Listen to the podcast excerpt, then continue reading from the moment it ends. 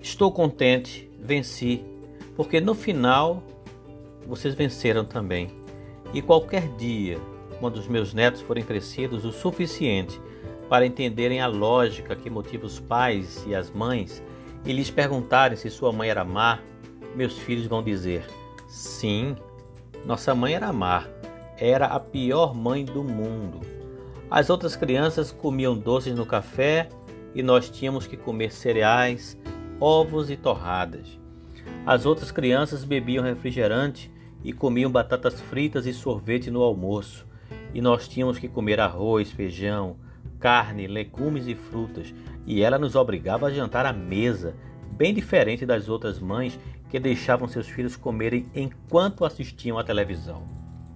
Ela insistia em saber onde estávamos a toda hora, ligava para nossos celulares de madrugada e fuçava nossos e-mails. Era quase uma prisão. Mamãe tinha que saber quem eram os nossos amigos e o que nós fazíamos com eles. Insistia que lhe disséssemos com quem íamos sair, mesmo que demorássemos apenas uma hora ou menos. Nós tínhamos vergonha de admitir, mas ela violava as leis do trabalho infantil. Nós tínhamos que tirar a louça da mesa, arrumar nossas bagunças, esvaziar o lixo e fazer todo esse tipo de trabalho que achávamos cruéis. Eu acho que ela nem dormia à noite pensando em coisas para nos mandar fazer. Ela insistia conosco para que lhe, lhe, lhe disséssemos sempre a verdade e apenas a verdade. E quando éramos adolescentes, ela conseguia até ler os nossos pensamentos. A nossa vida era mesmo chata. Ela não deixava os nossos amigos tocarem a buzina para que saíssemos. Eles tinham que subir e bater a porta para ela os conhecer. Enquanto todos podiam chegar tarde em casa à noite com 12 anos, tínhamos que esperar pelos 16 para chegar um pouco mais tarde. E aquela chata levantava para saber se a festa foi boa, só para ver como estávamos ao voltar. Por causa de nossa mãe, nós perdemos imensas experiências na adolescência. Nenhum de nós esteve envolvido com drogas, em roubo, em atos de vandalismo, em violação de propriedade, nem fomos presos por nenhum crime. Foi tudo por causa dela. Agora que já somos adultos, honestos e educados, estamos a fazer o nosso melhor para sermos pais maus como minha mãe foi. Eu acho que é esse um dos males do mundo de hoje. Não há suficientes mães más. Esse texto mostra a atual realidade em que vivemos. Os pais acham que é importante seus filhos serem livres, pois alguns pais eram reprimidos na infância. Mas até que ponto essa liberdade restrita ou irrestrita é saudável? Paga-se um preço alto para descobrir. É melhor mostrar alguns fatos reais para que se pensem e avaliem até que ponto deve-se correr esse risco. Minha gente, nós ficamos por aqui. Não esqueçam de nos acompanhar nas redes sociais. Mania de History está no Instagram, no Facebook, no Twitter, mas tem um canal no YouTube precisando de inscrições. Passem lá rapidinho, se inscrevam, deem um like, ativem o sininho e nos acompanhem também pelo blog maniadehistory.com. Até o próximo episódio do livro Como Transformar a Vida de Seu Filho, da escritora Aparecida Fragoso, pela editora universitária UFPE.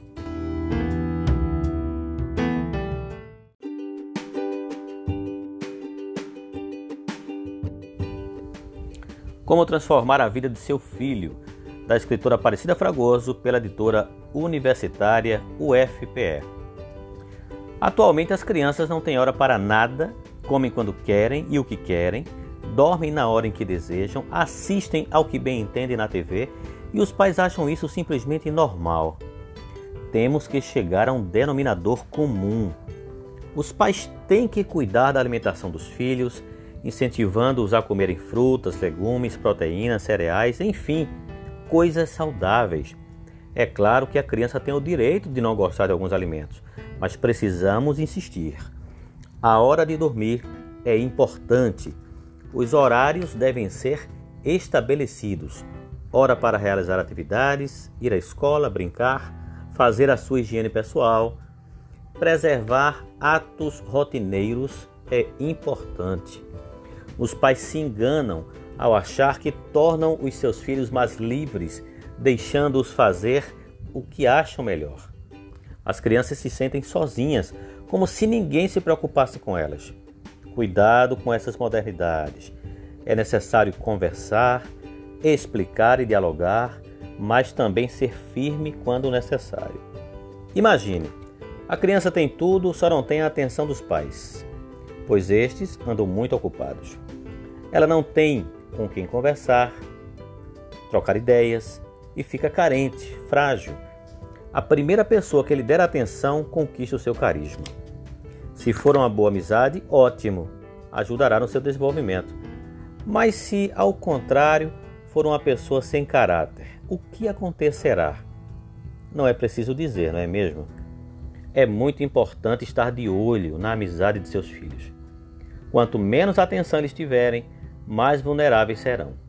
O lado emocional é muito preocupante, pois é bastante melindroso. Sentir-se rejeitado, pouco amado ou pouco importante causa problemas seríssimos e danosos, porque tudo o que desejamos é sermos amados.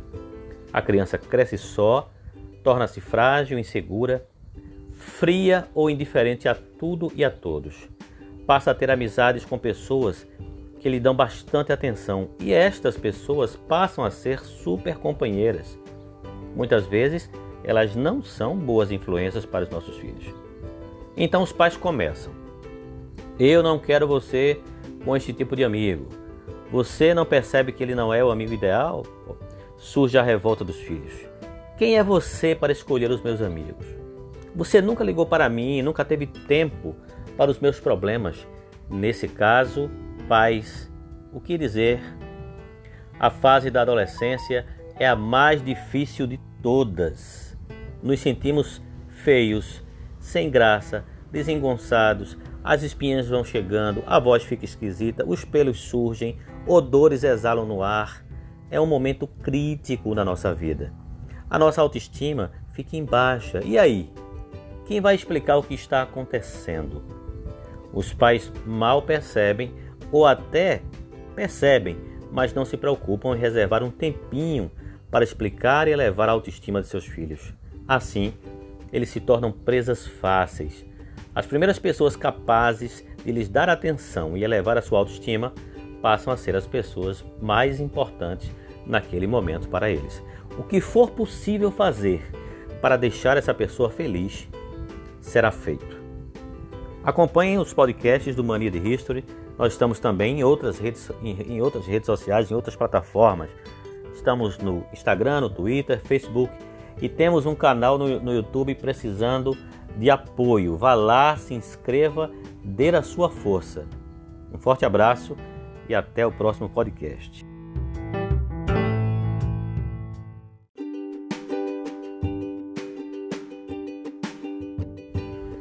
Estamos de volta trazendo mais trechos do livro Como Transformar a Vida de Seu Filho, da escritora Aparecida Fragoso, pela editora universitária UFPE. Para que a criança se sinta amada incondicionalmente, é necessário, acima de tudo, que seja respeitada. Respeitar os filhos significa dar espaço para que tenham seus próprios sentimentos, sem por isso serem julgados, ajudando-os a expressá-los de maneira socialmente aceitável. Não é errado nem feio sentir raiva. O que pode ser reprovado é a expressão inadequada da raiva, como bater em alguém. Aceitá-los como são, mesmo que não correspondam às expectativas dos pais, eles precisam ter os próprios sonhos, pois não nasceram para realizar o dos pais. Não os julgar por suas, por suas atitudes. Crianças erram muito, pois é assim que aprendem. Mãe e pai podem e devem julgar as atitudes, mas não os filhos. Se a atitude for egoísta, o que deve ser mostrado é o egoísmo, mas não consagrá-los dizendo você é muito egoísta ou frases do tipo você é terrível e você não tem jeito mesmo. Dessa maneira, essas qualificações passam a ser sua identidade. O respeito à criança lhe ensina que ela é amada não pelo que faz ou tem, mas pelo simples fato de existir. Sentindo-se amada, ela se sentirá segura para realizar os seus desejos.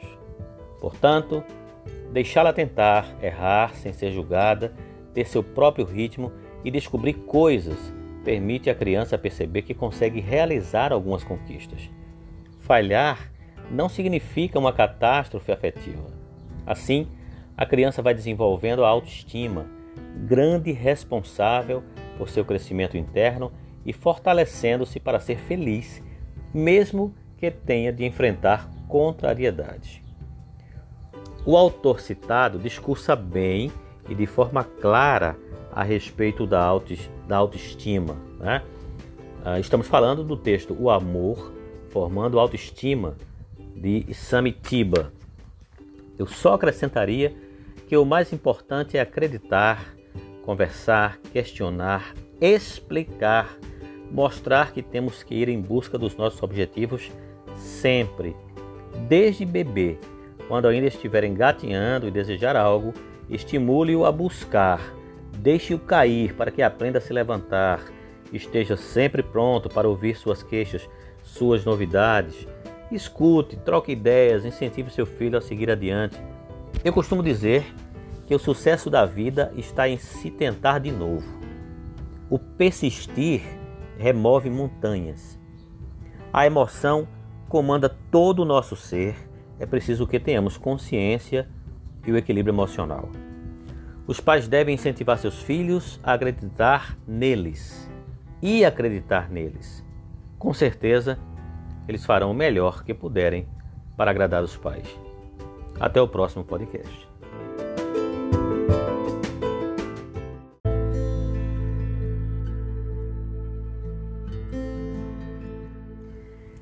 Uma amiga me contou um fato com lágrimas nos olhos. Ela disse que ouviu uma balada composta por cantores populares que a deixou pensativa. Não sei a letra com precisão, mas ela dizia o seguinte: Uma menina pequena arranhava o carro novo do pai com a chave. O pai reclamava e batia nas suas mãos. Ela corria para o carro e ia polir, limpar. No outro dia, a menina novamente riscava o carro e o pai tornava a bater em suas mãos. As pancadas foram tão fortes e consecutivas que as mãos da menina ficaram inchadas e tiveram que ser amputadas.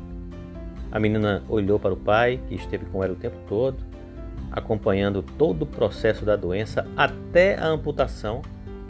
Olhou para os membros agora amputados e falou feliz: Papai, quando as minhas mãos, as minhas mãozinhas crescerem, eu nunca mais risco o teu carro. O pai, em lágrimas, abraçou a filha. Você consegue perceber que a criança queria dedicação, pois o pai curtia mais limpar o carro e estar com ele do que estar com ela. Ela procurava despertar a atenção do pai, mesmo que com resultados violentos. Faça uma autoanálise e se pergunte qual a atenção que o seu filho tem recebido.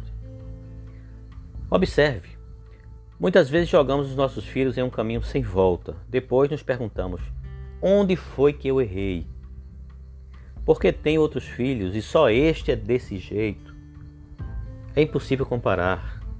Cada pessoa é um ser, é um indivíduo único na vida. Cada uma tem seus próprios temores, receios, medos, traumas, tristezas, desamores e temperamento que desde a infância precisam ser administrados para desenvolver o autocontrole. A vida é orientar, escutar, conduzir, explicar e ajudar a trilhar um caminho melhor, nos dando força quando caímos e comemorando quando somos vitoriosos. Viver não é um mar de rosas. No entanto, se compreendermos que precisamos dos espinhos para amadurecer, crescermos e adquirirmos experiência a cada dia, veremos que os espinhos são um aprendizado. Sempre observando que todo lado negativo tem pontos positivos, Procure tirar proveito dos momentos difíceis e aprender a lição. Você crescerá com isso. É preciso aprender a ser insistente, cair, levantar e tentar ficar firme para não cair da mesma forma. Se, se você tem uma pessoa com mais experiência que pode lhe ensinar, por que não escutá-la? Tenham consciência, pais. Do mesmo jeito que vocês lhes ensinaram a pegar nos mamilos para se alimentar e seguraram na mãozinha para que dessem os primeiros passos, conversem, troquem ideias, percebam as opiniões de seus filhos, não sejam passivos e omissos. Procurem acompanhar sempre os seus filhos, lado a lado, com atenção e respeito, e quando for necessário criticar, façam-no de maneira construtiva dando ou tentando dar soluções. Quando tiverem de brincar, sejam sempre amigos e companheiros. Lembre-se, é de pequenino que se torce o pepino. Quando um galho cresce torto, ele se torna uma árvore torta. Nunca é tarde para ajudar e ser ajudado.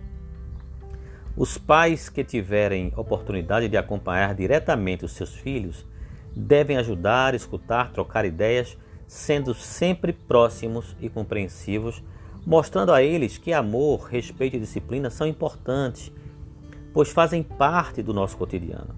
Vamos ser pais responsáveis, conscientes de nossas atitudes, dê exemplo, combata a ociosidade, o egoísmo, as mentiras e escute os seus filhos. Até o próximo episódio do Mania de History e não esqueçam de nos acompanhar nas redes sociais. Nós estamos no Twitter, no Facebook, estamos no Instagram e temos um canal no, no YouTube. Precisando de inscritos, de uma forcinha, vá lá, é rapidinho. Mania de History. Um forte abraço e até o próximo podcast.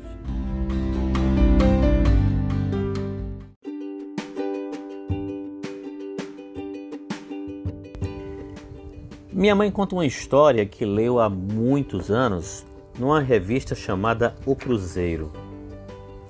Um assaltante chamado Carlos Gessman, morto na cadeira elétrica, disse: Eu perdoo os jurados que me julgaram, o promotor que me acusou, o juiz que me deu a sentença. Só não perdoo a minha mãe, porque quando pequeno cheguei com um pequeno furto, um alfinete, e ela aceitou. Daí por diante, achei fácil e me tornei um bandido. Se ela tivesse me repreendido ou castigado, eu certamente hoje não estaria sendo morto na cadeira elétrica. Palavras do assaltante, segundo a minha mãe.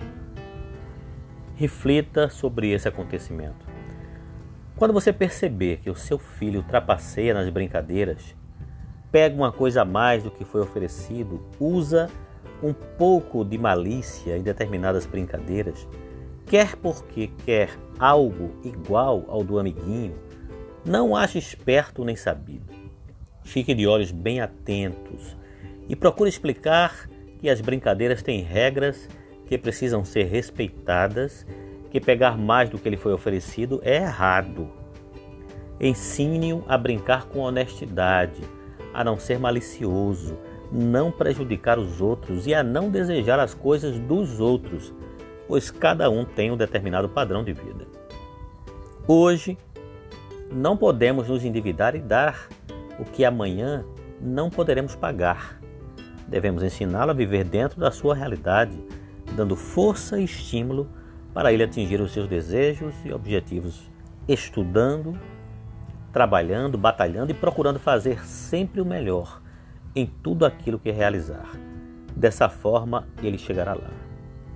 Nós, pais, temos uma grande missão, que é a de educar, policiar e procurar atender a todas as necessidades de nossos filhos.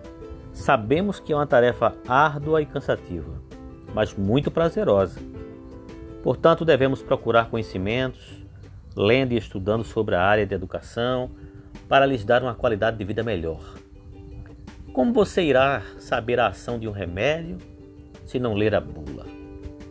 Como você poderá dar uma educação correta se não entende nem conhece as fases da criança? Essas fases são basicamente as mesmas. É claro que o meio, a genética e a cultura, entre outros, são fatores de diferenciação. É necessário que os pais procurem ler mais a respeito, conversem entre si, escutem os profissionais ligados à área e deem exemplo, pois as crianças imitam os pais e o que vivenciam. Fico atônita quando escuto alguns pais chamarem seus filhos de bobinhos. É através dos pais que as crianças aprendem, sentem-se seguras e autoconfiantes. Como é que eles ridicularizam seu filho, chamando-o de bobo e rotulando? A palavra tem força. E, se os próprios pais acham isso, consequentemente a criança irá acreditar que realmente é bobinha e procurará agir como tal só para agradá-los. A criança vive procurando chamar a atenção dos pais e quer permanentemente agradá-los. Respeite o seu filho, observe o que você diz, lembre-se de que a palavra tem força. O som de sua voz fica no subconsciente do seu filho.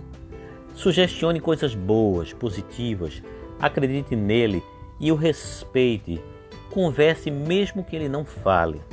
Você já está criando um hábito de dialogar. Dê uma religião a seu filho. Não importa se católica, espírita, ciência, né? evangélica, budista, esotérica, umbandista ou qualquer outra.